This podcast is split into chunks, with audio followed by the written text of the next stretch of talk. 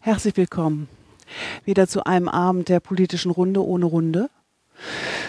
Aber als Podcast und versuchsweise heute live gestreamt in der Hoffnung, nicht nur für möglichst viele hörbar zu sein, die sonst immer wieder montags oder jedenfalls heute gekommen wären, sondern jetzt sogar für die, die aus Termingründen gar nicht hätten kommen können. Wir machen das auch in der Hoffnung, dass Sie sich Ihre Lust am Mitreden, am Mitdenken ja sowieso nicht, nicht nehmen lassen, auch wenn das derzeit nur eingeschränkt möglich ist. Aber in der Volkshochschule wird vom Leiter der politischen Runde, Jan Nico Kirschbaum, eifrig an Lösungen gearbeitet, wie das technisch noch besser geht. Mein Name ist Annette Hage und das Thema, um das es heute gehen soll, war, als es im vergangenen Jahr irgendwann geplant war, ganz anders gemeint, als man heute denkt, wenn man jetzt liest Kirche und Krise, Perspektiven und globale Herausforderungen.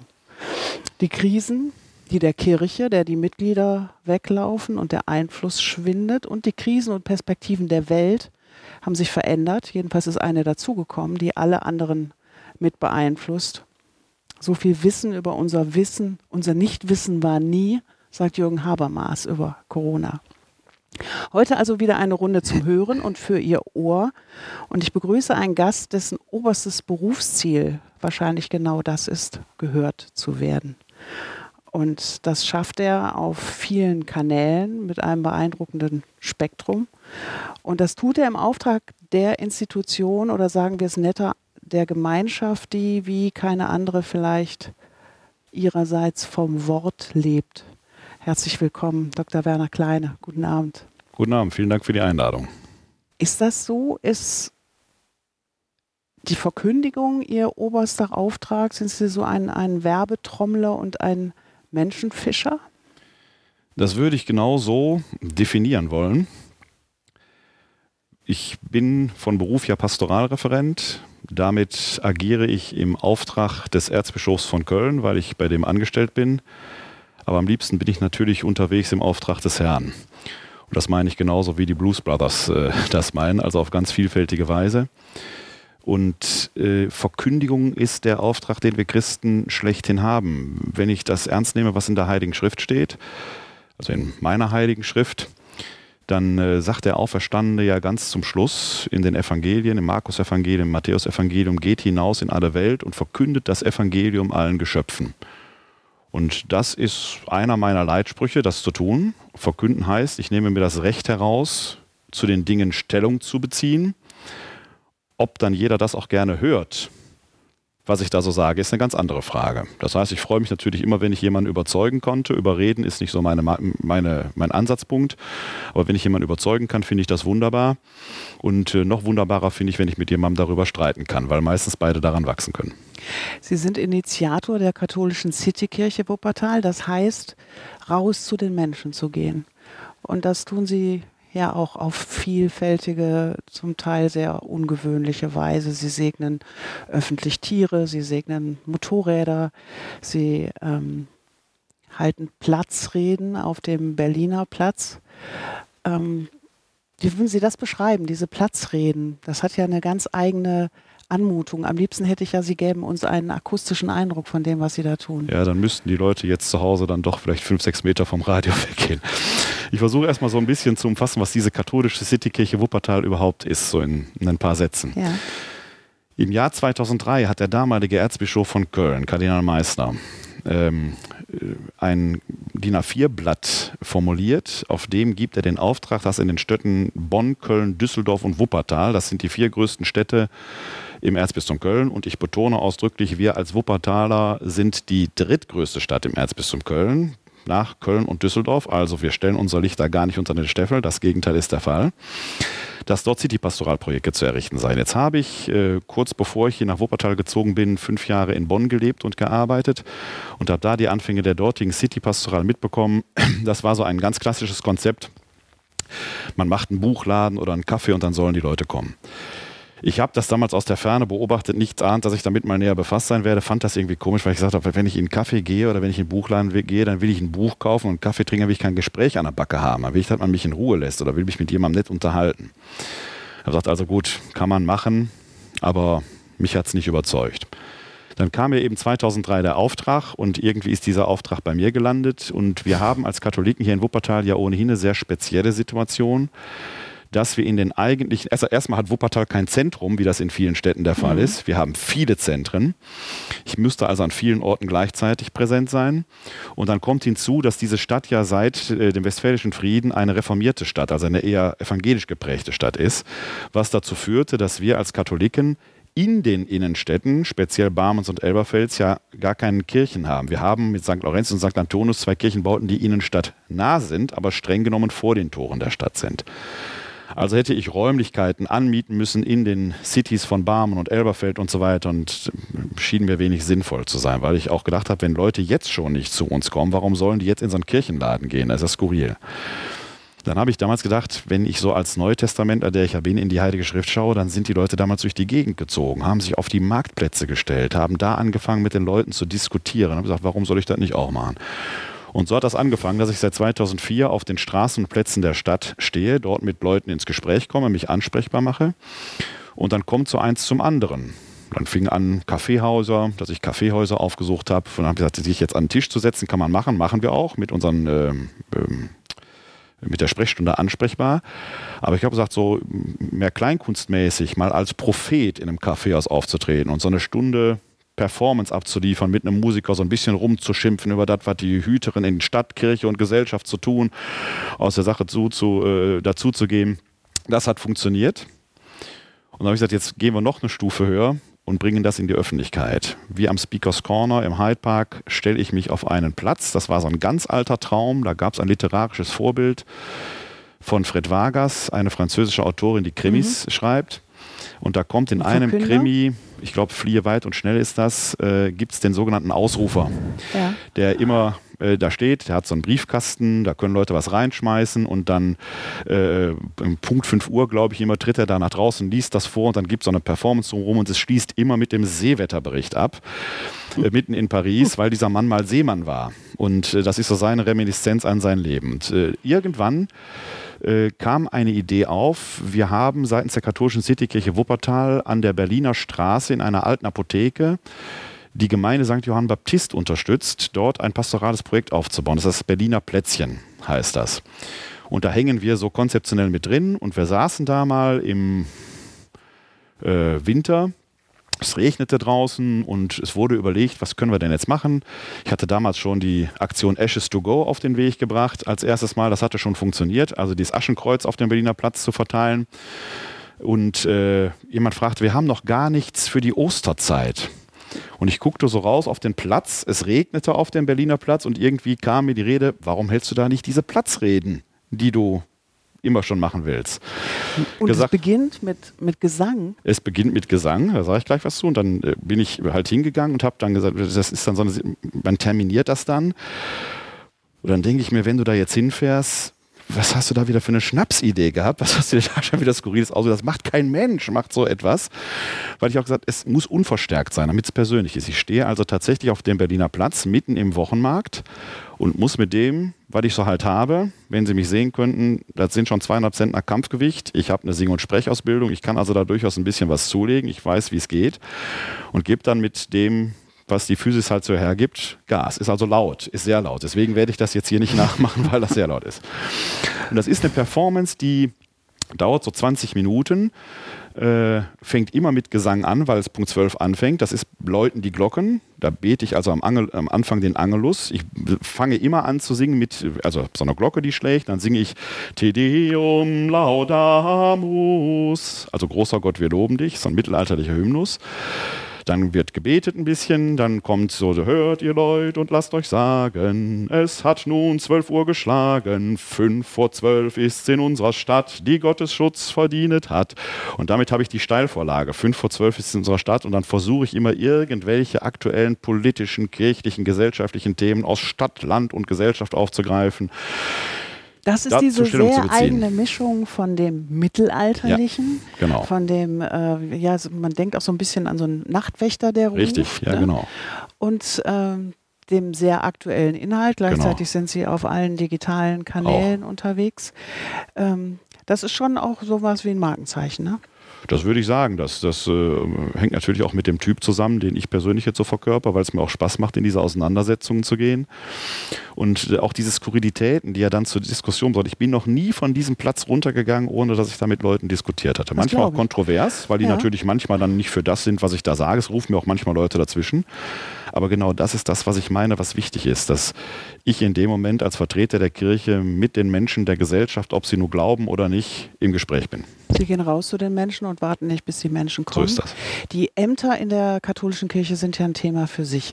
Als Pastoralreferent haben Sie ein Theologiestudium und eine pastorale Zusatzausbildung, so ist das, ja. so beschreiben. Ja. Sind aber kein Priester. Richtig. Und zum Selbstverständlich oder ihrem Selbstverständnis oder ihrer Person ist, glaube ich, auch wichtig zu sagen, sie sind verheiratet, ja. sie sind Familienvater, mhm. sie haben gemeinsam mit ihrer Frau zwei Kinder adoptiert, die Behinderungen haben. Mhm. Was war das für ein Impuls, das zu tun? War das Aufgabe, Dankbarkeit? Äh, die Kinder zu adoptieren. Ja. Das ist so eine ganz eigene Geschichte die hat ihren Ursprung auch hier in Wuppertal, weil ich Anfang der 90er schon mal hier in Wuppertal gearbeitet hatte. Meine Frau und ich waren mehr oder weniger frisch verheiratet, wollten immer eigene Kinder haben. Äh, wir haben dann mal ein Kind während einer Schwangerschaft durch eine Einleiterschwangerschaft sehr früh verloren. Und meine Frau wurde nicht schwanger. Also wir wussten, wir können schwanger werden, sie kann schwanger werden, aber irgendwie stellte sich das nicht ein. Wir hatten aber von Anfang an immer schon vor, Kinder zu adoptieren.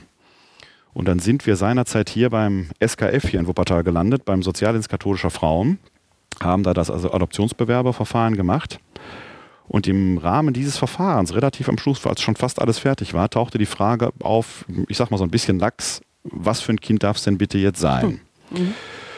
Und meine Frau und ich haben uns angeguckt und haben gesagt, ja, gut, damals war ich Ende 20. Ich habe gesagt, also ich habe da jetzt keine großen Einschränkungen. Ich sage, es sollte irgendwie biografisch passen. Also jetzt einen 15-Jährigen als 29-Jähriger zu adoptieren, als 28-Jähriger ist dann schon speziell. Ne? Aber so, dass man quasi biografisch wirklich Vater des Kindes sein könnte. Und dann kam die Nachfrage, wären Sie denn auch bereit, ein behindertes Kind zu adoptieren? Meine Freunde uns angeguckt, ich habe gesagt, wenn wir jetzt schwanger würden und das Kind wäre behindert, wir würden es nicht umschicken. Wenn der Herrgott uns dieses Kind auf den Weg legt, dann soll das so sein. Und dann stand in dem ähm, Adoptionsschein drin, die Eheleute Kleine sind bereit, behinderte Kinder zu sich zu nehmen, Klammer auf Down-Syndrom, Klammer zu. Und dann haben wir natürlich, wie, wie das alle äh, Adoptivbewerber machen, diese äh, Bescheinigungen nach, an, an, so Jugendämter geschickt. Dann kriegt man reihenweise, kriegt man die auch wieder zurück, weil die natürlich alle äh, selber Leute haben. Dann kriegten wir aus Bremen aber unsere Unterlagen zurück mit einem Hinweis. Wir haben, äh, weil Sie diesen Zusatz drin hatten mit den behinderten Kindern, äh, Ihre Unterlagen zur zentralen Vermittlungsstelle äh, für Norddeutschland für schwer vermittelbare Kinder geschickt in Hamburg. Und dann haben wir gelernt, das wussten wir bis dahin nicht, es gibt in Deutschland drei oder vier äh, solche zentralen Vermittlungsstellen. Eine ist, glaube ich, in Hamburg, eine in Köln, eine in München und eine in Ostdeutschland. Und da lagen die nur. Ein paar Tage später kriegten wir von denen Post hier ist eine Broschüre, gucken Sie sich mal durch, ob Sie das wirklich wollen. Das war so eine Broschüre, äh, der Horror des Grauens, also was nichts alles kommt. Das war eher mhm. Abschluss, so wie, wie die Sehenweise auf Zigarettenpackungen. Überlegen Sie sich gut, was Sie wollen. Die hatten wir aber noch gar nicht ganz durchgelesen. Da rief das Jugendamt Bremen an. Mhm. Ich habe mich an Sie erinnert, ich habe hier einen Jungen mit Down-Syndrom. Der ist äh, postnatal herausbekommen, der hat Down-Syndrom. Die Eltern wollen den jetzt nicht. Wenn die das vorher gewusst hätten, wäre der abgetrieben worden und wollen den jetzt nicht, wären sie bereit, den zu sich zu nehmen. Ich habe mich an sie erinnert, das hatten sie so drinstehen mit dem Down-Syndrom. Und dann, das war an einem 5. Äh, Dezember. Und dann haben wir eine sehr kurze Schwangerschaft erlebt von 48, 72 Stunden, sind dann nach Bremen gefahren weiß noch genau, wie wir die Strecke darauf gefahren sind, dass meine Frau und ich immer gesagt haben, wir gucken erstmal, erstmal gucken. Dann sitzt man da im Jugendamt, spricht mit der Sozialarbeiterin, dann kamen auch die leiblichen Eltern. Wir kennen von beiden Kindern die leiblichen Eltern, die haben wir kennengelernt. Das sind beides sogenannte halboffene Adoptionen. Ja, und dann fährt man zum Krankenhaus, Bremen Nord. Und dann geht die Tür des Zimmers auf und da liegt sein Kind. Und in dem Moment, wo der mich angeguckt hat, hätte ich diese Tür nie wieder. Hat er seinen kleinen Finger einmal hochgehalten und zack war Ja, besser die Nase und an der hat er mich aber gepackt. Und das ist ein Bild, das werde ich nie, nie im Leben vergessen. In dem Moment bin ich Papa gewesen, Papa geworden. Und das werde ich, das, diese Tür hätte ich nie wieder zumachen können. Und so ist unser Sohn zu uns gekommen und dasselbe Spiel, der kommt also ist ein gebürtiger Bremer. Und bei meiner Tochter äh, war das ähnlich. Unser Sohn ist 94 geboren, die Tochter 98. Da haben wir gesagt, wir adoptieren noch ein zweites Kind. Das ganze Spiel hätte jetzt auch nicht behindert sein können, aber ist eine Koinzidenz der Ereignisse. Bei der ist äh, noch lustiger, weil wir ja sehr oft nach Bayern in Urlaub fahren und äh, in, in, die Nähe von Rosenheim. Und da war so eine Ausstellung in Rosenheim. Da haben wir vor einem Krankenhaus geparkt, um mit unserem Sohn so eine Landwirtschaftsausstellung zu besuchen. Da lag unsere Tochter schon in dem Krankenhaus. Und dann sind wir aus diesem Urlaub nach Hause gefahren, waren gerade drei, vier Tage hier. Da kommt der Anruf aus Rosenheim: Hier liegt ein Kind mit Down-Syndrom. Wollen Sie das haben? Da sind wir eine Woche später wieder runter. Selbe Parkplatz vom selben Krankenhaus und haben da unsere Tochter das erste Mal getroffen. Integration und Inklusion behinderter Menschen ist auch eine, ein besonderes Engagement von Ihnen.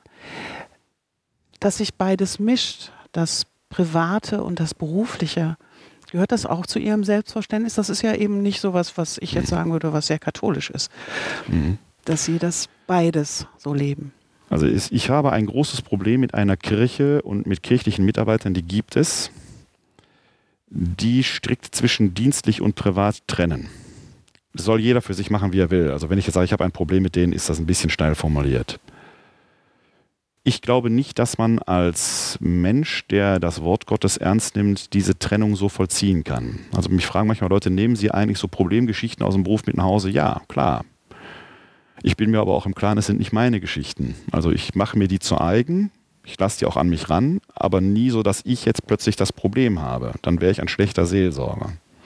Aber die eigenen Probleme zu haben und ja. die eigene Familie zu haben, macht sie das Wacher? Es macht mich in vielen Dingen verständig für die Probleme, die die Welt so hat, ne? weil ich das kenne, dass man nachts an einem Bett eines Kindes gewacht hat und weil ich das kenne, dass man morgens nach vier Stunden Schlaf mit dicken Augen aufwacht und irgendwie sich durch den Tag hängeln muss, weil ich das kenne, dass man sich Sorgen um Kinder macht, weil ich natürlich äh, den Streit mit der Ehefrau äh, kenne und meine Frau kennt den Streit mit dem Ehemann und all die Dinge, die halt so ein ganz normales Leben ausmachen und äh, ich auch bin ja ein Kind des Ruhrgebietes, es mir völlig fremd ist, Dinge irgendwie zu verbrämen. Ja?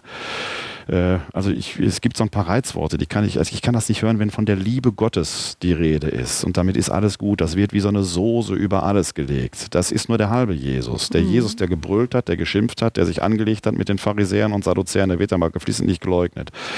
Und ich glaube, dass wir als Kirche nur dann vorankommen, wenn Glaube und Leben eins werden. Das heißt, ich darf nicht nur vom Glauben reden, ich muss den Glauben auch tun.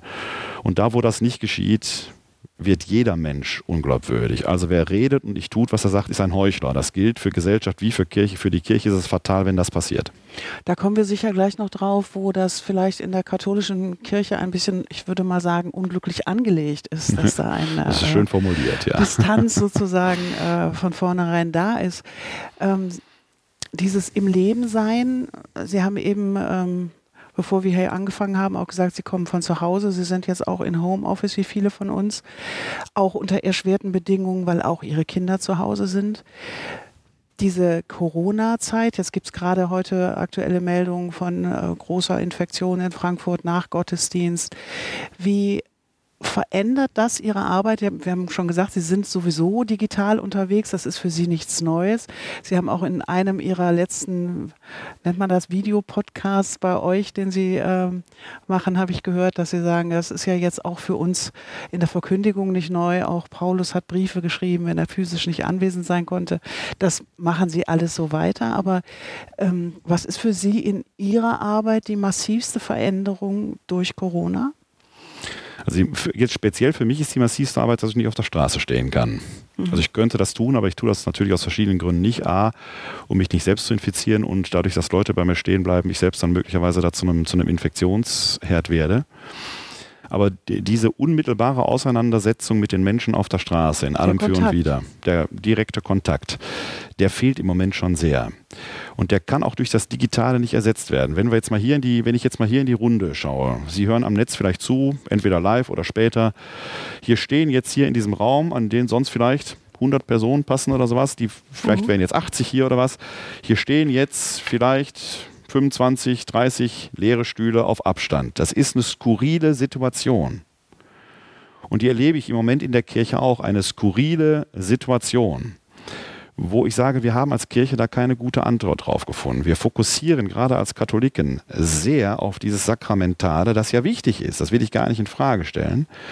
Aber wir merken natürlich im Moment unter den gegebenen Rahmenbedingungen, wie schwierig das ist. Wenn ich etwa. Und es wurden jetzt gerade auch Vorwürfe laut gegenüber der Kirche. Ähm, gerade auch Sterbende und Kranke im Stich gelassen Zum Beispiel, haben. ja. Also wo, wo legen wir den Fokus hin, ja? Also wenn ich jetzt sehe, dass in Kirchen dann Plexiglasscheiben aufgestellt werden und mit Gebäckzangen, so einer Art Gebäckzange, die Hostien darunter wegreicht, das hat so etwas, ich, ich finde da gar kein richtiges, das ist skurril, ist es merkwürdig, lächerlich. Also es, es, man, man findet, wenn wir nur darauf fokussieren und in der Gefahr sind wir stark und andere Dinge ausblenden, dann wird das sehr schräg.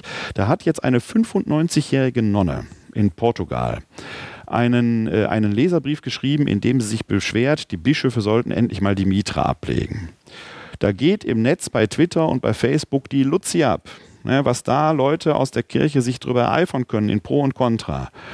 Und ich sehe in Gera diesen Rentner, der auf, äh, in Tränen äh, davon erzählt, dass er seine demente Frau mit nach 63 Ehejahren nicht besuchen kann, weil er jetzt nicht ins Heim darf und er wird da angebrüllt von diesem jungen Rumpöbler. Und mein Herz ist bei diesem Rentner. Absolut. Und ich sage, was, wo sind wir als, machen wir uns als Kirche jetzt für diese alten, kranken, schwachen, für die Behinderten stark? Meine Tochter ist 22, schwerst verliebt in einen jungen Mann mit Down-Syndrom, den sie jetzt seit zwei Monaten nicht sehen konnte. Ich bin dann schon mal ins Heim gefahren, dann steht er oben an der Treppe, sie steht unten an der Treppe und sie würden sich so gerne in den Arm nehmen und ein Küsschen geben. Geht ihr Herz zerreißend. Ist was dran an diesen Vorwürfen zu sagen, die Kirche lässt jetzt die Kranken und Alten zu sehr im Stich? Also mich treibt ja wirklich die ja. Sorge um. Ähm, was passiert eigentlich jetzt gerade mit unserem Menschenbild?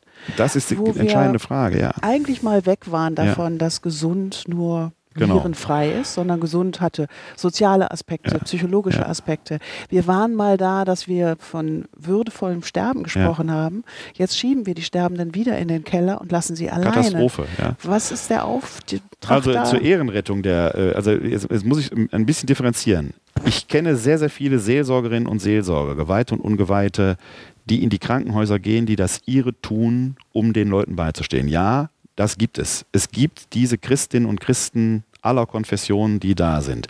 In Italien sind zig Priester deswegen verstorben, weil sie sich da infiziert haben. Ja. Also das, äh, man, man kann jetzt nicht sagen, die Kirche kümmert sich gar nicht. Wir haben diese Zeuginnen und Zeugen, die dafür sogar bereit sind, ihre Gesundheit aufs Spiel zu stellen. Wobei ich da immer sage, also zieh einen Schutzanzug an und halt die Hygieneregeln ein, da kannst du auch einiges für dich tun. Also man muss nicht den Helden spielen. Die gibt es. Im öffentlichen Diskurs ist die Kirche merkwürdig wortschwach an dieser Stelle. Mhm. Und das ist schon auch etwas, was mir auffällt, dass wir an der Basis diese Menschen haben, Männer und Frauen, die ihren Mann und ihre Frau da stehen, die die kranken, schwachen, Sterbenden nicht allein lassen, die da weiterhin sind. Wobei ich auch da sage, bitte kein falsches Heldentum, sonst bist du nur bei einem Sterben, der nächste bist du selbst. Besser ist, du schützt dich selber, dass du 10, 20, 30 Sterbende begleiten kannst. Die Kirche selber oder an der, an der Oberfläche kümmern wir uns um Themen, wo ich sage, die mögen wichtig sein, ich will die nicht kleinreden, aber sie sind jetzt nicht dran und das ärgert mich maßlos.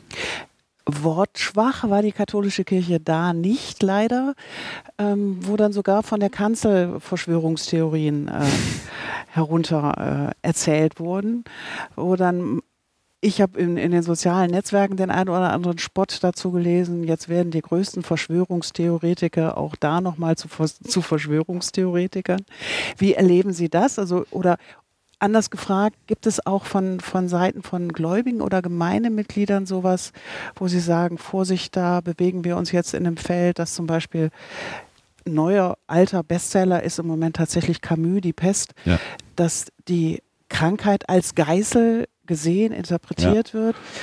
Fliegt Ihnen sowas um die Ohren? Müssen Sie da auch Antworten drauf geben? Also äh, ich persönlich werde da nicht angegriffen, weil meine Haltung dazu, ich ja schon mehrfach auch laut äh, gesagt habe, es ist nachgerade lächerlich, äh, welche Leute sich da jetzt äußern. Aber Sie haben es gerade sehr schön gesagt, der hätte von mir stammen können, ich habe es mal ähnlich formuliert, ausgerechnet die Institution, die sonst nicht nur bei Dan Brown oder an anderer Stelle für jede Verschwörungstheorie gut ist, macht sich jetzt für Verschwörungstheorien stark. Es ist an Lächerlichkeit nicht zu überbieten. Äh, gerade, dass da einige Purpurträger Äh, der Kardinalspurpur signalisiert eigentlich, dass man mit seinem Blut bereit ist, für das Evangelium einzustehen. Ist jetzt auch so eine natürlich etwas martialische Ausdrucksweise, aber es ist die Symbolik, die dahinter steckt. Dass ausgerechnet solche Leute sich jetzt in Schützengraben verbergen und, von, und über Verschwörungstheorien fantasieren, ist an Lächerlichkeit nicht zu überbieten. Ich kann mir das nur erklären, um es auch beim Namen zu nennen. Äh, Kardinal Gerd Ludwig Müller, der hat das in meinen Augen nie verwunden, dass er diesen Posten des Präfekten der Glaubenskongregation äh, davon entfernt worden ist. Und äh, man kann an solchen Dingen reifen und weise werden oder man kann sich besser an sein Lebensende grämen und um sich schlagen. Er hat leider den falschen Weg gewählt. Und äh, mehr kann man zu dieser Person dann auch nicht sagen. Und ähnliches gilt für andere, die einfach also ich kann mir schwer vorstellen, dass Jesus diese Menschen tatsächlich zu diesem Amt berufen hat, weil sein Weg ein komplett anderer war. Und da läuft etwas gewaltig schief. Und jetzt muss ich leider sagen, genauso wie ich vorhin gesagt habe, wir haben diese Zeuginnen und Zeugen des Glaubens an der Basis, die weiterhin bei den Menschen sind, so gibt es leider solche, meistens sind es dann Männer, die in ihrem Amt verharren, die an etwas festhalten, was zum institutionellen Bild der Kirche irgendwie gehört. Jede Institution braucht, die, braucht solche Formen, sonst kann sie nicht überleben. Aber wenn die Form zum Inhalt wird, dann ist die Form halt hohl und der Inhalt auch. Und das sieht man da an dieser Stelle. Ich halte das für nachgerade lächerlich, was da passiert. Und diese Interpretation dieser Krankheit, Corona, als eine, ja. eine Strafe, ja, da würde ich sagen, da sind wir weit äh, mental und intellektuell etwa im Jahr 1500 vor Christus. Das ist der sogenannte Tun-Ergehen-Zusammenhang, den finden wir in der Bibel. Der ist aber spätestens äh, im dritten, vierten Jahrhundert vor Christus äh, wird er auch im, in der Reflexion überwunden. Man muss nur an das Buch Hiob denken oder an andere Stellen. Und wenn wir ins Neue Testament schauen, dann kann man da sagen, wenn das stimmen würde, was diese Menschen sagen, dann muss Jesus ein ganz schlimmer Sünder gewesen sein, dass er am Kreuz stirbt, dass er dieses Schicksal ereilt. Also da hat jemand seine eigene Botschaft massivst nicht verstanden, dass gerade die Auferstehung des Gekreuzigten diese Denkweise, es gäbe Strafen Gottes, massiv durchbricht, sondern zur Solidarität mit den Kranken und Schwachen aufruft. Das ist ein Schwachsinn ohnegleichen, für den ich, ich, ich weiß gar nicht, ich kann mich noch nicht mal dafür schämen. Also ich frage mich, wie kann es sein, dass solche Menschen überhaupt an die Kanzeln kommen? Schöne, klare Antwort. Ursprünglich war dieser Abend Kirche und Krise ja der Frage gewidmet, warum die Kirche angesichts der großen Krisen der Welt, der ökologischen Frage, der Geflüchteten, der sozialen Verwerfung, angesichts des, der weiter auseinandergehenden Schere oder des wiedererstarkenden Nationalismus, Rechtsradikalismus so wenig zu hören ist und an scheinbar ja an Einfluss verliert, sowieso an, an, an Mitgliedern verliert. Warum ist das so? Warum verliert die Kirche aus ihrer Sicht, ein paar Sachen haben Sie jetzt schon so ein bisschen angedeutet, an Attraktivität und an hm. Wortgewalt? Also wenn ich so auf meinen Kalender schaue und auf den einiger anderer Kolleginnen und Kollegen, geweiht wie ungeweiht, dann sehe ich, dass die Botschaft durchaus noch ankommen kann, dass man gefragt ist. Das hat etwas damit zu tun, dass da Männer und Frauen mit ihrer Person für eine Sache einstehen, mit einer gewissen Leidenschaft einstehen. Und es sind in der Regel Männer und Frauen, die wissen, was sie sagen. Die haben es also reflektiert. Das ist das, was Sie eben schon gesagt haben. Es gibt diese beiden Ebenen. Genau. Das Persönliche, ja, das heißt das also normal, also ich habe den Anspruch, wenn ich irgendwas sage, dann fragen Sie mich, Sie haben etwas nicht verstanden, Sie fragen mich, erklären Sie das mal bitte, dann muss ich Ihnen das erklären können. Und wenn da nochmal eine Frage drin ist, die Sie nicht verstanden haben, machen wir das Spiel nochmal. Und ich sage, ich habe den Anspruch, dass es bis in die vierte, fünfte Ebene so gehen kann. Dass ich bis dahin nachgedacht habe, warum sind Dinge so, wie sie sind. Das heißt, ich versuche, für das einzustehen, mit allem, was da ist, für das, was ich habe. Wenn das so ist ja. und das so funktioniert, das glaube ich auch, gibt es dann zu wenig Leidenschaftstäter ja. und Persönlichkeiten das in sehe ich so. Ich kenne ganz viele Leute, die in den kirchlichen Beruf gehen. Ich fange erstmal mit den Ungeweihten an, um nicht direkt auf die Kleriker so drauf zu hauen, weil das auch ungerecht wäre. In meinem Berufsfeld, also den Laienpastoralen Diensten, Gemeinde- und Pastoralreferentinnen und Referenten, gibt es viele, viele, die haben ihr Hobby zum Beruf gemacht. Die sind mal leidenschaftlich Messdienerin gewesen oder in der Jugendarbeit. So, da könntest du einen Beruf draus machen. Das ist toll, wenn man sein Hobby zum Beruf machen kann. Das ist sehr toll, wirklich super. Das Problem ist, wenn sie den Beruf dann wie ein Hobby ausüben, das wird schwierig. Und das haben wir leider zu oft. dass dann dieser Überstich, das Professionelle nicht dazu kommt, dass es nicht mehr reicht, nur das Köpfchen schief zu legen und zu sagen, ich spüre gerade den Geist in mir wehen und spreche jetzt bewusst so behaucht, dass Sie, liebe Hörerinnen selbst und Hörer, am Mikrofon hören, wie der Geist durch meine Stimme weht. Das ist bekloppt. Das ist nicht begeistert, das ist bekloppt. Und da haben wir einige, wo dieser Überstich in ein erwachsenes Agieren hineinig ist. Bei Priestern habe ich oft das Problem, dass die glauben, berufen zu sein. Aber eine innere Stimme, die ich höre, woher weiß ich denn, ob es jetzt der liebe Gott ist, der mich ruft oder ob es nicht der eigene Vogel ist, der mir da was einzwitschert? Das ist schwierig. Also dieses Berufungsmuster ist schwierig. Und man ist dann zufrieden damit, mit sich selbst, dass man jetzt in diesem Beruf ist, weil man berufen ist. Das reicht dann auch schon. Man ist aber immer berufen für die Menschen. Und wenn es einem reicht, nur hinterm Altar zu stehen und schicke Gewänder anzuhaben, das gibt es, dann wird das verdammt, und die Leute merken das. Wir leben in einer Zeit, wo die Menschen, Gott sei Dank, die Angst verloren haben, sie könnten nicht in den Himmel kommen. Egal, ob man jetzt glaubt oder nicht glaubt, das ist ja ein ganz weites Feld. Ich spreche natürlich jetzt als ein glaubender Mensch, das ist klar. Wir haben aber permanent nur diese Sprech- und Handlungsmuster, diese Floskeln, die mal früher funktioniert haben, mit denen man die Leute, schöne Worte. Aber heute wird hinterfragt, warum ist das so? Und wenn ich dann diese Antwort nicht geben kann, von der ich vorhin gesprochen hatte, dann werden sie als ein Faselmensch entlarvt und dann bleiben die Leute weg. Wenn die Antwort nicht gegeben werden kann, das heißt, ähm, ein Problem liegt darin, wie sie werden, was sie sind. Also in der äh, ich sag mal, in der Personalauswahl. Sie haben ja. die, die Geweihten ja jetzt mehrmals angesprochen. Die, die Geweihten und die Weihenden bilden eine Traditionskette, die bis zur Urkirche zurückgeht im Verständnis. Ist das ein Problem? Ich empfinde es heute als ein Problem. Ich habe ja in einem meiner Videojournals mal über die Machtfrage äh, gesprochen und habe da aus verschiedenen Seiten diese Machtfrage beleuchtet. Und wenn man Max Weber anschaut, dann kennt er dieses, äh, diese Legitimation von Herrschaft. Wie ist Macht legitimiert? Und dann Max Weber übersieht in meinen Augen eine vierte Legitimation, die aber keine ist, weil wenn ich Gewalt ausübe und eine Waffe in der Hand habe, bin ich immer mächtig. Dann legitimiere ich mich selber durch Gewalt. Gibt es ja in der Geschichte auch zahlreiche Beispiele. Aber sonst kennt Max Weber halt diese drei Legitimationen. Die traditionale Legitimation, die charismatische Legitimation und die ja, ist natürlich jetzt live super, wenn mir die dritte jetzt nicht sofort einfällt. Hm. Äh, legale ist das, glaube ich, die legale äh, Legitimation. Legal ist zum Beispiel unsere Bundeskanzlerin. Die wählen, wir wählen ein Parlament, das Parlament wählt die Bundeskanzlerin. Es gibt ein Gesetz, das regelt das. Charismatisch erschließt sich auch eine Persönlichkeit, hat aus sich heraus Autorität. Martin Luther King etwa.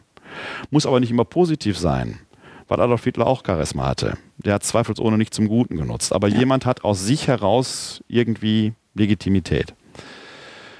Und dann gibt es die traditionale Dynastienbildung. Jemand wird etwas, weil Vater oder Mutter etwas waren. Mhm. Englische Königshaus funktioniert mhm. so und die katholische Kirche auch. Das ist traditional begründet. Nicht, weil jemand in seiner Person etwas hat oder weil er gewählt würde, sondern weil in dieser apostolischen Sukzession in einer Weihekette jemand durch Handauflegung und Gebet ein Amt verliehen bekommt. Ob dieser Mann, in dem Fall sind es ja immer nur Männer, ob dieser Mann etwas kann oder nicht, ist davon völlig unberührt. Er ist plötzlich etwas. Und das erscheint mir heute gegenwärtig in dieser Gesellschaft, wo Legitimation anders erfolgt und vergeben wird. Und Legitimation ja immer von den Menschen auch bestätigt werden muss. Sonst funktioniert das System nicht. Ist in dieser Gesellschaft traditionell ganz, ganz schwierig in zu verkaufen. In einer abendlichen Talkshow zum Beispiel. Das habe ich so nicht verstanden. In einer abendlichen Talkshow ja. ist so ein ja. Feld zum Beispiel, genau. wo ja. auch die katholische Kirche selten positiv auffällt, dass man denkt. Ja, weil dann, wenn dann kommen nur Floskeln und man hat den Eindruck, meint er das jetzt wirklich so, das kann er doch nicht ernsthaft gesagt haben. Das heißt aber auch, die katholische Kirche ist, würden Sie jetzt ich von außen würde sagen, sehr mit sich selbst beschäftigt, sehr mit der Nabelschau, sehr nach innen und zu wenig. Ja, das ist in einer gewissen Weise, äh, kann ich das fast nachvollziehen, obwohl es nicht gut ist, dass es so ist. Äh, die katholische Kirche lernt seit mindestens 40, 50 Jahren, vielleicht sogar noch länger, dass der Nimbus schlicht und ergreifend weg ist. Also Nimbus der Heiligenschein. Die Menschen mhm. gutieren das nicht. Und seit 2009 hat sie ihn sich sogar selbst vom Kopf gerissen mit dem ersten Missbrauchs der ersten Missbrauchskrise. Absolut. Dann kam Thebats van Elst und dann kam 2018 die äh, MHG-Studie. äh, wo man sagen muss, äh, da wird so deutlich, dass Reden und Handeln auseinandergehen, dass heilig tun und heilig sein nicht Heiligkeit in sich bedeuten, sondern dass Männer im Klerikergewand, nicht jeder Kleriker hat das getan, das ist wichtig, aber Männer im Klerikergewand haben Kinder missbraucht. Und da kann man jetzt nicht wieder irgendein Teufelchen oder sonst wen oder die bösen Umstände oder die 68er, sind ja alles Erklärungsmuster, die hat man versucht. Nein, das reicht viel weiter zurück. Und die Kirche ist quasi ihrer Kleider, ihres äußeren Scheins beraubt worden. Und sie hat es noch nicht geschafft, eine neue Haltung dazu auszubilden. Und das ist ein, äh, nicht also nur zu das sich selbst nicht geschafft, ne? sondern ich würde sagen, sie hat noch sogar eine Haltung gezeigt, die viele erschreckt hat, nämlich auch das, im Umgang damit, ja, wo das, es ja. nicht nur um und das macht die Kirche ging. einfach dermaßen unglaubwürdig. Ja. Ähm, das spricht aber wieder das, was ich vorhin sagte. Man hat keine reflektiven Antworten darauf gefunden, auch äh, erstmal gar keine Antworten, geschweige denn eine Perspektive nach vorne zu. Ich finde das nach wie vor skandalös, wie mit Missbrauchsopfern umgegangen ich wird. Sagen, dieser Umgang dass diese Frage jetzt zum Beispiel von Entschädigungen, die Summen, die da im Raum stehen, dass die, die viele Dimensionen haben. Ja, das kann man auf dieser Ebene alles haben. Aber es geht doch erstmal darum, einem Opfer gegenüber, dass das Opfer als Verhandlungs Partner auftreten muss und um Rechte streiten muss, das halte ich für dermaßen absurd ja. und in der Botschaft, die durch dieses Handeln ausgesendet wird, dermaßen pervers, möchte ich sagen, dass man sich nicht wundern darf, dass die Leute sagen, was will uns dieser Verein denn überhaupt noch sagen? Und das ist ein Bereich, also darüber könnte man die Gesamtüberschrift Sexualität ja. nennen. Und da gibt es dann noch einiges, was darunter ja. zu subsumieren wäre. Ja. Oder, oder das Thema Frauen. Frauen dürfen nicht am Altar ja. stehen, sind ausgeschlossen von Leitungsämtern. Nur der Mann ist das Ebenbild Christi. Ähm, Emanzipation ist auch äh, nicht gern gesehen. Das ist ja auch, ich, ich erinnere mich an einen Streit mit einem Freund, dem ich wirklich vorgeworfen habe, wie er seine Töchter in die katholische Kirche schicken kann. Ich habe gesagt, warum sollen die da hingehen, wo sie nicht für voll genommen werden, wo sie keine Perspektive haben, Respekt zu erfahren? Warum? Mhm. Da wäre ich jetzt auch wieder etwas differenzierter an der Stelle. Ähm, bis zu einer bestimmten Ebene ist das alles kein Problem. Ich, ich habe hervorragende Kolleginnen, die ihre Frau in diesem Beruf der Pastoralreferentin stehen, die das Wort Gottes wie ich oder vielleicht sogar besser und auf eine andere Weise verkünden, genauso glaubwürdig, die die Menschen äh, erreichen damit, dass alles geht. Wir haben mittlerweile auch bei uns im Bistum Frauen in äh, Führungspositionen, die früher nur Priestern zugeschrieben waren. Und dann gibt es aber immer diese gläserne Decke, da ist Schluss. Für mich übrigens auch, weil ich ja nicht geweiht bin. Ich habe den Fehler gemacht zu heiraten. Gott sei Dank habe ich den gemacht. Dann geht es immer darum, dass man halt wenigstens Priester sein muss, diese Weihe haben muss. Und da gibt es also ich zäume das Pferd immer von einer ganz anderen Warte auf.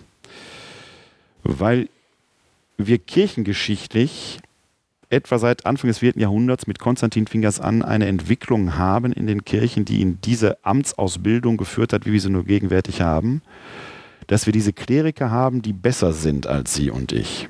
Der theologische Fachbegriff ist, die sind ontologisch superior. Also durch die Weihe sind die seinsmäßig erhöht. Ich persönlich habe das noch nie für logisch gehalten. Weil ich sage, wenn man den Heiligen Geist nur halt hat, und den haben nach katholischer Lehre eigentlich alle Menschen, manche wissen es halt nur nicht, weil wir atmen, den kann man ja nicht in Pfund, Gramm oder Liter messen. Hm.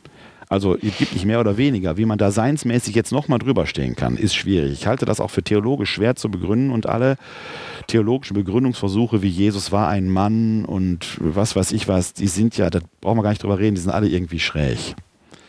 Ich habe ein Problem damit, dass wir innerhalb der katholischen Kirche Menschen haben, in dem Fall sind es nur Männer, die seinsmäßig über den anderen stehen sollen. Und wenn ich dann noch sehe, dass manche von denen charakterlich doch das eine oder andere Defizit haben, dann finde ich das äußerst komisch, dass Gott die noch berufen haben soll. Das ist aber ein doppeltes Drüberstehen. Die Geweihten stehen drüber, aber die Männer stehen ja, per so, se jetzt kommt, jetzt kommt, jetzt, jetzt komme ich zu dem Punkt, jetzt könnte man natürlich sagen, okay, jetzt öffnen wir dieses, äh, diesen Weg auch für Frauen. Wir weihen jetzt auch Frauen.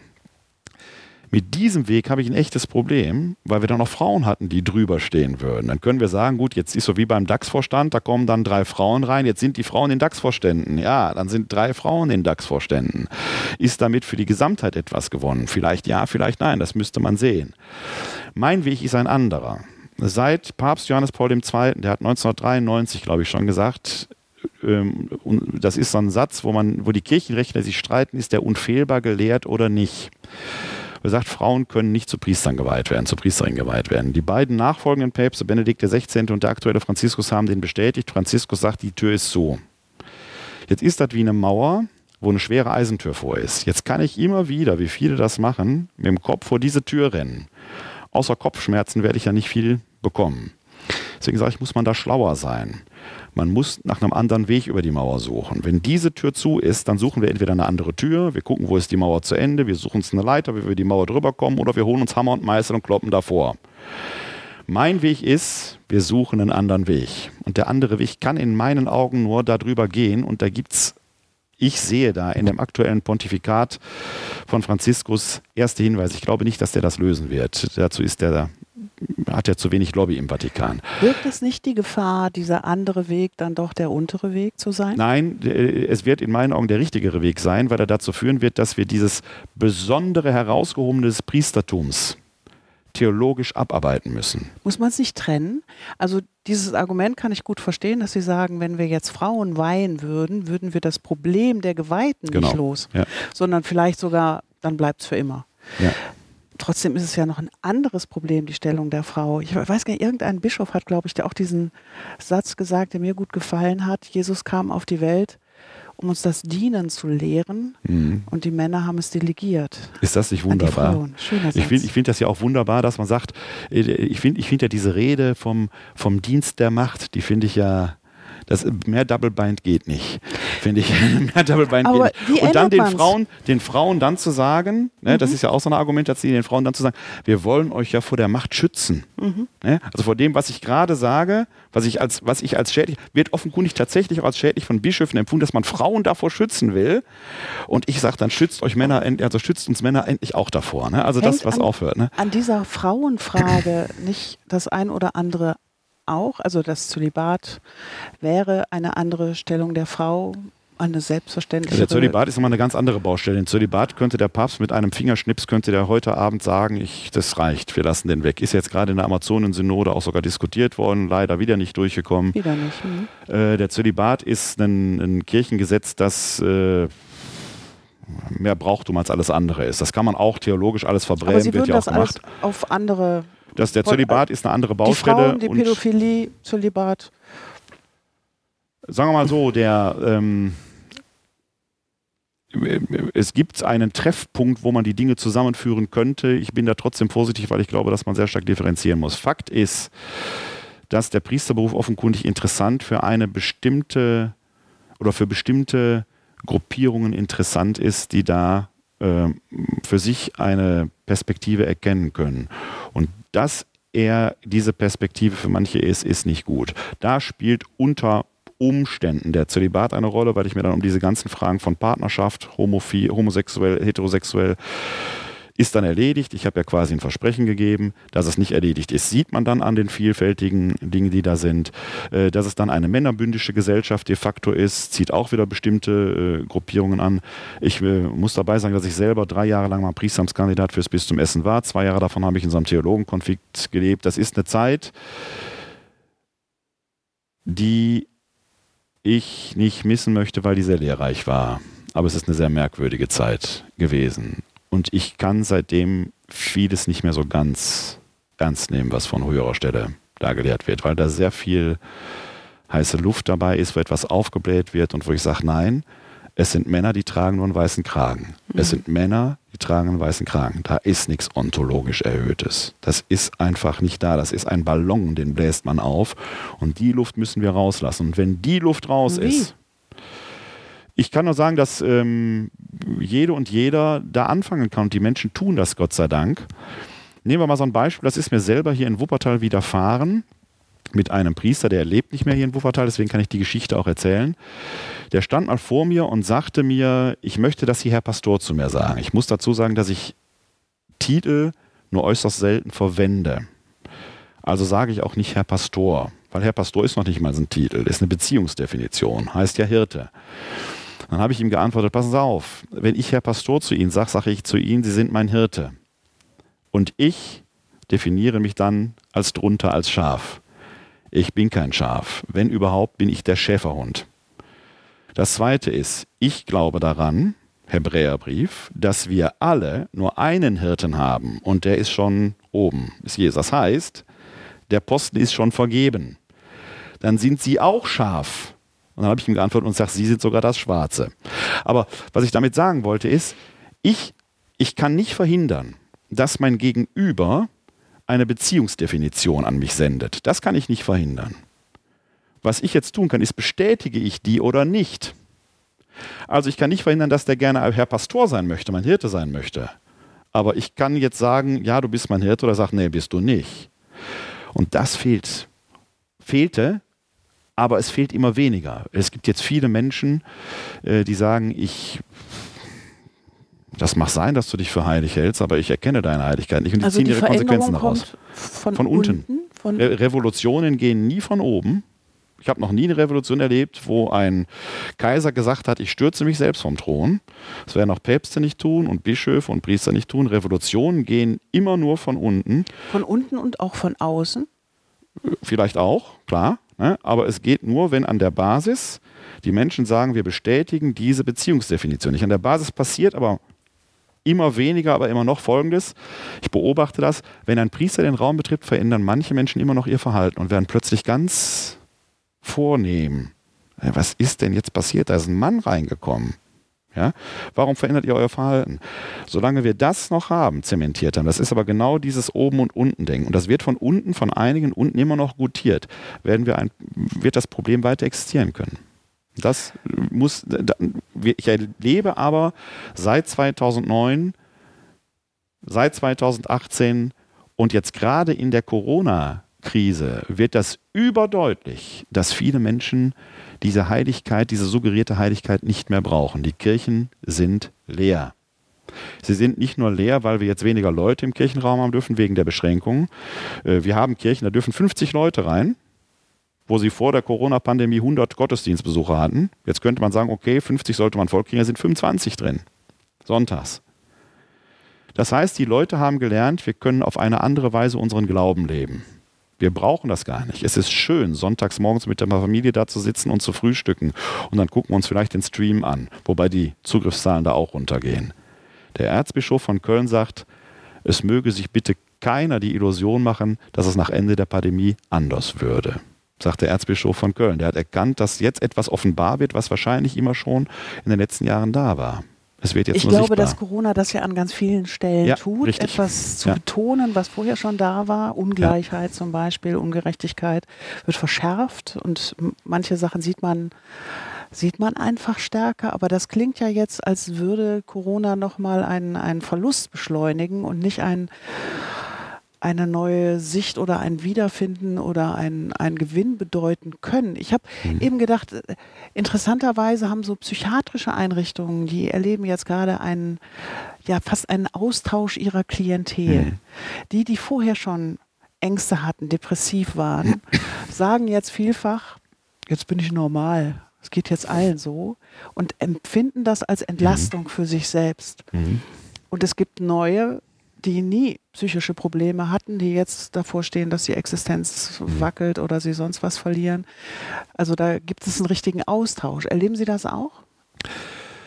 Also ich glaube, dass wir, wenn wir mal in anderthalb, zwei Jahren oder wann auch immer auf diese Zeit zurückkehren werden, ich, ich, ich, ich verbräme das jetzt mal theologisch. Ja? Was wir als Kirche gerade erleben und als Gesellschaft auch. Also ich, ich erlebe da Prozesse parallel. Ich kann das gar nicht immer so deutlich trennen. Aber als Kirche sind wir ein Teil dieser Gesellschaft und ähm, ganz spezieller noch dazu und so weiter. Das ist im Moment so, wir sterben gerade, wie Jesus am Kreuz stirbt. Da stirbt etwas und das muss ins Grab. Aber erstmal ins Grab. Und im Grab das Blackbox. Was da passiert und wann es passiert, wissen wir nicht. Nur wenn wir reingucken, ist es leer und es kommt was Neues raus. Und was im Moment passiert, ist eine Agonie. Mhm. Mit all dem, was Agonie bedeutet. Auch Todeskampf. An manchen Dingen will man festhalten. Das ist zum Beispiel dieses, äh, die Eucharistie ist für uns Katholiken etwas ganz Wichtiges. Aber die Form, die wir eigentlich dafür passt gar nicht zu dem, was im Moment ist, das ist skurril. Und es wirkt da drin. Und meine Sorge ist, es wird so lächerlich wirken auf Dauer, dass es kaputt gehen wird. Etwas, was hochheilig wird, kaputt gehen. Und vielleicht muss es sogar kaputt gehen, damit etwas Neues an die Stelle steht. Ich habe in einem meiner Podcasts mal gesagt, das habe ich leider nicht selber erfunden, sondern hat mein Freund und Kollege Till Mackenstein aus Jerusalem mir ins Ohr geflüstert, ähm, der, ähm, der gesagt hat, den Leib Christi können wir nicht durch geschlossene Türen reichen, das Wort Gottes schon. Das können wir uns durch geschlossene Türen. Das war ein Bild, das finde ich so genial, weil das Wort Gottes, das ist das, was mein, meine ganze Arbeit ausmacht. Das kann ich nicht nur auf dem Berliner Platz mit der Glocke auf einem kleinen Podest lautstark rausbauen.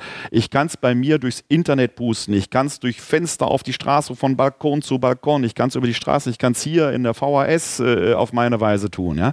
Und diesen Wert des Wortes Gottes muss jetzt nicht der fromme Bibelspruch sein, aber die Botschaft an sich, die mitzuteilen, existenziell mitzuteilen, dass wir das als Kirche lernen können, dass nicht alles nur an den Sakramenten nicht, worauf sonst alles fokussiert ist, dass das sogar eher in den Hintergrund tritt, weil es nicht geht. Man kann nicht durch Internet taufen, das geht nicht. Ja? Das ist, glaube ich, etwas, was durch, aus diesem offenen Grab heraus hervorkriechen wird dieses Bild der Agonie, da kann ich viel mit anfangen, auch damit, dass die Kirche natürlich Teil der Gesellschaft ist und sich da etwas spiegelt, was es auch woanders gibt. Dieses Polarisierende und es geht auseinander. Auf der einen Seite wird unsere Gesellschaft sehr viel vielfältiger, sehr viel offener, sehr viel bunter und auf der anderen Seite gibt es die Bestrebungen festzuhalten an dem, was von gestern oder vorgestern ist, weil es uns vermeintlich sagt, was richtig und was falsch ist, was Mann und was Frau ist mhm. und weil wir da so ein, ein Ordnungssystem haben, das uns ja auch Sicherheit gibt, die gerade jetzt mhm. noch nochmal massiv verloren geht. Sie haben jetzt zweierlei gesagt. Sie haben gesagt, die Veränderung muss von unten kommen, vielleicht von außen kommen und vielleicht durch den verloren gehenden Respekt, die Heiligkeit ist weg. Was muss denn aber von innen kommen? Also was kann die katholische oder muss außer diesen, diesen Ämtern und der Heiligkeit aus der katholischen Kirche kommen. Es kann ja nicht reichen, dass es im persönlichen Gespräch und unten mhm. an der Basis funktioniert. Mhm. Was der, der Vatikan ist mit Granit ausgelegt und ähm, da bewegt sich wenig. Also was, was kann von innen, mhm. von oben kommen? Also Gorbatschow hat damals gesagt, 1989, wer zu spät kommt, den bestraft das Leben. Und die DDR war 40 Tage später oder sowas, war sie weg.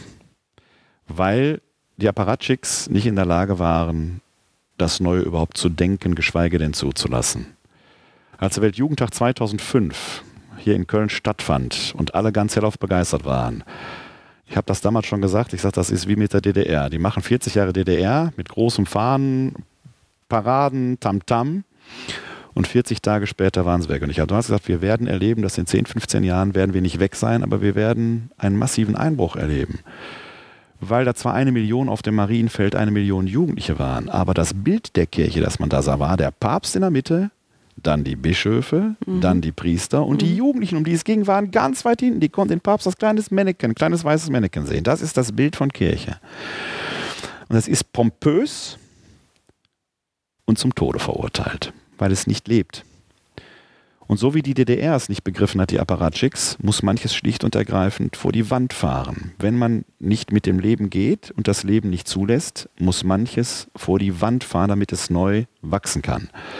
Wir haben derzeit einen Papst, von dem ich geglaubt habe, dass er dieses Neue auf den Weg bringt. Mhm. Haben viele geglaubt? Er lässt das neue Denken zu, er lässt den kritischen Diskurs zu, das ist schon viel, wenn man die beiden Päpste davor erlebt hat. Es gibt wenig Maßregelungen. Eigentlich sind mir gar keine aktuellen in dem Sinne bekannt. Aber es fehlt ihm an Stärke, vielleicht weil er dafür auch zu alt ist, sich gegen die Gegner, die halt nur da sind, die am Altbewährten festhalten wollten, sich durchzusetzen. Das ist tragisch. Ich glaube, also ich sage immer, der äh, Pontifikat Johannes Pauls II. ist nicht so großartig, wie er in der Rückschau scheint. Das wird auch immer offenbarer. Benedikt XVI. halte ich für einen gescheiterten Mann. Auch weil er immer, immer wenn es schwierig wurde in seinem Leben, ist er weggelaufen. Das ist auch interessant, biografisch zu gucken. Das ist meldet sich aber immer mal aus dem. Ja, aber das ist leicht. Es ist leicht, wenn die Verantwortung nicht da ist, große Worte zu schwingen. Ja. Das ist unehrlich. Und es ist in dem Fall noch sogar gemein und irgendwie hinterfotzig, finde ich es auch, seinem Nachfolger da immer in die Parade zu fahren. Der jetzige Papst hat das Herz am richtigen Fleck aber ihm fehlt offenkundig die Hausmacht, diese Dinge auch so durchsetzen zu ja. können. Was meinte ich mit dem Granit? Ja. Dieses Selbst, Sie haben eben gesagt, die, die Frauen stoßen an die gläserne Decke, es geht dann irgendwann nicht weiter, Sie als nicht Geweihter stoßen da auch drin. ist das trotzdem das Selbstverständnis, mit dem Sie zum Beispiel Frauen sagen würden, ja, geht in die katholische ja. Kirche oder selbst erleben, dass es von innen gehen muss und dass man da was aussitzen ja. kann? Also bei uns Katholiken, ich muss ein bisschen zu meinem Selbstverständnis, zu meinem ja. eigenen Selbstverständnis und wo ich meine Energie herziehe. In der Kirche sind sie jemand, wenn sie geweiht sind, also die Hände aufgelegt bekommen haben und gesalbt wurden unter Gebeten. Der Witz ist, jeder Getaufte und Gefirmte ist das auch. Ich bin ja gefirmt worden als Jugendlicher. Da hat man mir die Hände aufgelegt, man hat gesagt, sei besiegelt mit der Gabe Gottes, dem Heiligen Geist und hat mich gesalbt. Und genau das habe ich dem Erzbischof von Köln mal gesagt in einem Streitgespräch. Ich bin im Moment Leiter des Arbeitsfeldes. Im Erzbistum Köln gibt es fünf Arbeitsfelder, die sich um die Zukunft äh, des Erzbistums Gedanken machen. Ich bin der Leiter des Arbeitsfeldes 3, Kommunikation, Dialog und Öffentlichkeit. Ich sitze also regelmäßig mit Generalvikar und immer wieder auch dem Erzbischof zusammen. Und in einem dieser Gespräche habe ich mal gesagt, Sie brauchen mir gar keinen Auftrag erteilen. Da guckt er mich an und sagt, wieso? Und ich sage, den haben ich schon bekommen, weil ich getauft und gefirmt bin. Und da geht nichts drüber. Das reicht. Mit der Firmung habe ich den Auftrag bekommen, auf meine Weise das Wort Gottes in aller Öffentlichkeit wie von Amts wegen zu verkünden, so sagt es der heilige Thomas von Aquin. Das mache ich anders als, ich weiß nicht, ob Sie gefirmt sind oder Sie, das ist völlig wurscht. Also jemand, der getauft und gefirmt ist, hat diesen Auftrag schon. Eine Aldi-Kassiererin wird das anders machen als ein Müllwagenfahrer und eine Theologieprofessorin vielleicht anders als ich als Pastoralreferent. Ja? Wie allein fühlen Sie sich denn in Ihrer Kategorie? Also Ihr Selbstverständnis, wie, wie groß empfinden Sie bei Ihrer Arbeit die Kluft zwischen Ihrer Person, Ihrem Selbstverständnis und dem ja, Haus, der, ich habe als Student äh, mal in einem Hauptseminar Fundamentaltheologie mich intensiver mit dem Modernismus auseinandergesetzt. Da war ich im dritten Semester, also noch ganz unbeleckt, und da ist mein Name Alfred Loisy untergekommen, der hat gesagt, Jesus Christus verkündete, das Reich Gottes gekommen ist die Kirche. Und der hat sich eingebrannt in mein Gedächtnis und hat gesagt, wir müssen zurück zu diesem Reich Gottes. Ja, die Kirche, und das, das ist etwas, was ich in die Konzepte gegenwärtig reinschreibe. Es taucht also in Konzepten des Erzbistums Köln taucht mein Satz auf, dass ich sage, die Kirche kann nie Ziel sein. Die Kirche muss Methode sein. Fühlen Sie sich behindert in dieser Absicht? Erstaunlicherweise oder? nicht. Nee, gar mhm. nicht. Also das Gegenteil ist sogar der Fall. Ich bekomme oft Anfänge sagen, warum lässt man sie da überhaupt so gewähren? Ich sage, mhm. ich noch, bin noch nie nach Köln zitiert worden. Oder im Gegenteil, der Erzbischof hat mich zum Leiter des Arbeitsfeldes 3 äh, gemacht. Äh, der Erzbischof von Köln hat in vielen Dingen eine sehr klare Haltung, streitbar, braucht man nicht sagen. Er lässt aber mit sich streiten. Das ist das Interessante.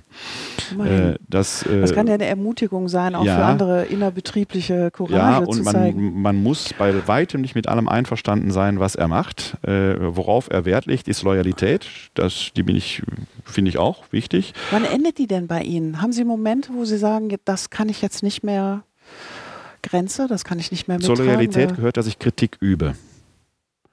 Und ich, er lässt die zu, der mhm. Generalvikar übrigens auch. Äh, manchmal setzt man sich sogar durch damit. Das, also das ist nicht nur, ist, ist keine Mauer, das erlebe ich so nicht. Er ist derjenige, der am letzten Endes entscheidet. Er, manche Entscheidungen hat er mich gehört oder hat er uns gehört und entscheidet dann doch anders. Das ist Teil des Spiels. Beim WDR oder hier in der VHS wird das nicht anders sein. Das gehört zum Erwachsensein dazu, damit umzugehen. Aber ich darf dann trotzdem sagen, ich trage, muss diese Entscheidung jetzt mittragen, bin aber trotzdem anderer Meinung. Und das ist erlaubt, das zu tun. Mhm. Ja? Äh, Nochmal, gab es für Sie Momente, wo Sie gesagt haben, jetzt muss ich mich abwenden? In, unter diesem Erzbischof nicht, unter dem Vorerzbischof habe ich da ganz kurz vorgestanden, unter Meißner.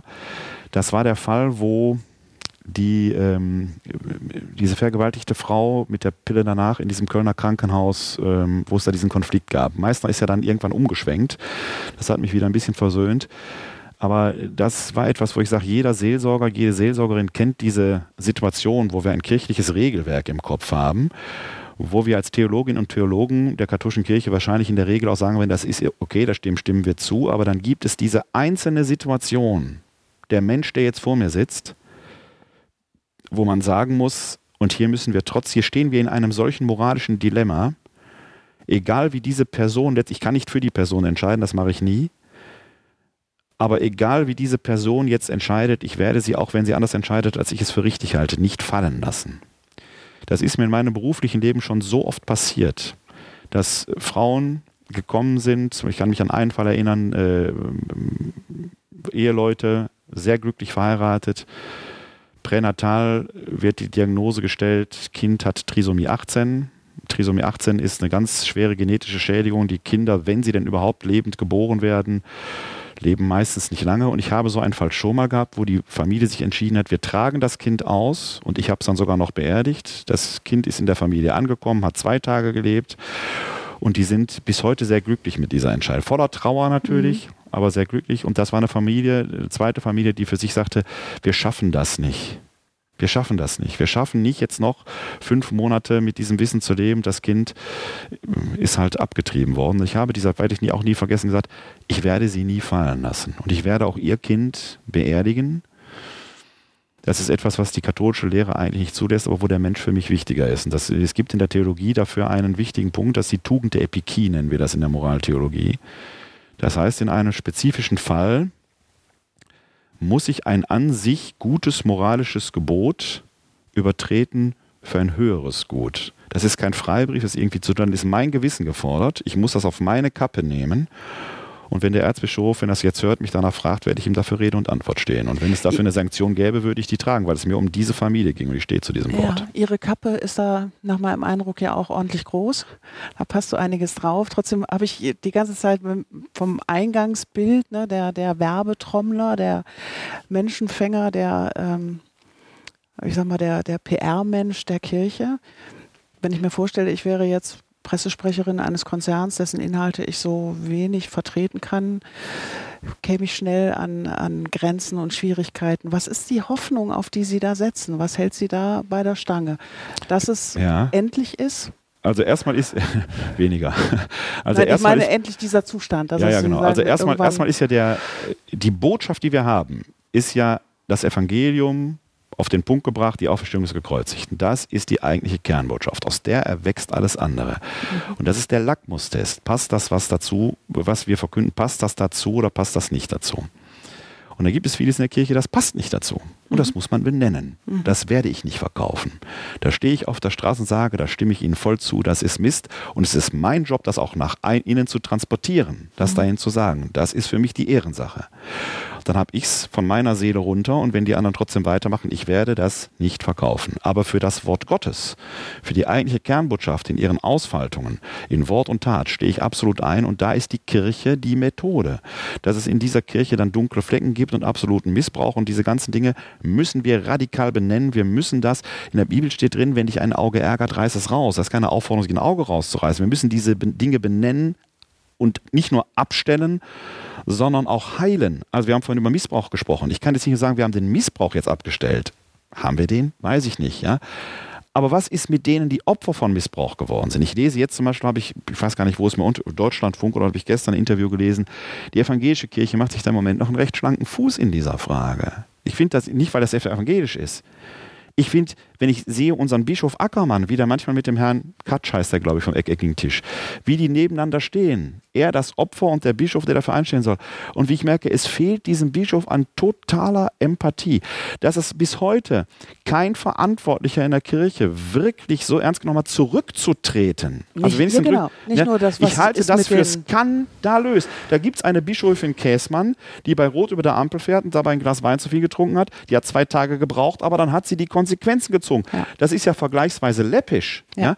Und dass wir immer noch Generalvikaren, manche, die jetzt im Ruhestand sind, wie Bischof Tissen oder bei uns im Bistum war es der ehemalige Personalreferent äh, Kümpel, die anerkannt haben, ich habe da Verantwortung, habe falsch reagiert, aber denen passiert, die sind im Ruhestand. Uns fehlen genau diese Verantwortlichkeiten, damit Glaubwürdigkeit nach außen überhaupt Absolut. signalisiert werden könnte. Ich Absolut. halte das wirklich für skandalös. Sie sind auch Leiter der KGI Fidesz-Stelle Wuppertal. Da geht mhm. es darum, mit den Kirchenkritikern und Zweiflern mhm. ins Gespräch zu kommen. Das ist auf, ich glaube, auf ihre Art formuliert, die Internetseite. Und Menschen, die in die Kirche eintreten wollen, die ihnen dabei Menschen, zu helfen. Menschen, die in die Kirche genau. eintreten wollen. Wenn mhm. ich als Ausgetretene dahin mhm. käme, mhm. welches Angebot würden Sie mir denn machen? Also wenn ich zurück zur Telekom will, dann kriege ich Angebote, dann kriege ich mhm. extra Punkte, irgendwas. Was mhm. kriege ich denn von Ihnen, wenn ich zurück kommen Extra Punkte würde. kann ich Ihnen nicht, äh, nicht vergeben. Ich kann Ihnen nur sagen, Sie, äh, ich freue mich sehr, wenn Sie wiederkommen. Was wäre Ihr stärkstes ja. Argument für die, die sich also die Leute, die kommen, gerade heute gab es wieder so ein Gespräch, ähm, wo jemand wieder in die Kirche eintreten will. Äh, sie werden Teil einer großen Gemeinschaft von Menschen, von denen viele, viele äh, dabei sind, im Stillen und manchmal wie ich auch im etwas lauteren dazu beizutragen, dass unsere Welt eine bessere wird. Dann werden Sie sagen, das macht Greenpeace auch. Dann werde ich sagen, es spricht nichts dagegen, Mitglied bei Greenpeace und bei der katholischen Kirche zu sein. Und wenn Ihr Geld nur für einen Mitgliedsbeitrag reicht, dann gucken Sie, wo Sie dieses Ziel besser verwirklichen können. Werner Kleine, danke. Sehr gerne. Für Ihr Hiersein und für Ihre Erreichbarkeit und für die hörbare Leidenschaft, mit der Sie das machen. Viel Erfolg für alles, was Sie tun. Und an unsere Hörer sage ich jetzt nochmal gerne, bei allen Veranstaltungen der politischen Runde gilt, zahle, was du willst. Das ist auch hier so. Wenn Ihnen der Podcast gefällt, würden wir uns freuen, wenn Sie diese Arbeit unterstützen. Das geht auf der Seite, über die Sie uns hören und in einer Summe, die Sie selber festlegen können. Und wenn Sie Anregungen oder Kritik loswerden wollen, dann geht das über Mail an den Leiter der politischen Runde, an jan.kirschbaum.vhs.de, steht aber auch auf der Seite. Und ähm, der nächste Podcast, der kommt. Am 8. Juni kommt Uwe Becker, Satiriker, Kolumnist der Westdeutschen Zeitung, liest bestimmt auch daraus, begrabt mein Herz in Wuppertal, es moderiert mein Kollege Stefan Seitz. Danke, dass Sie uns gehört haben. Passen Sie auf sich und auf andere auf und kommen Sie gut durch die Zeit.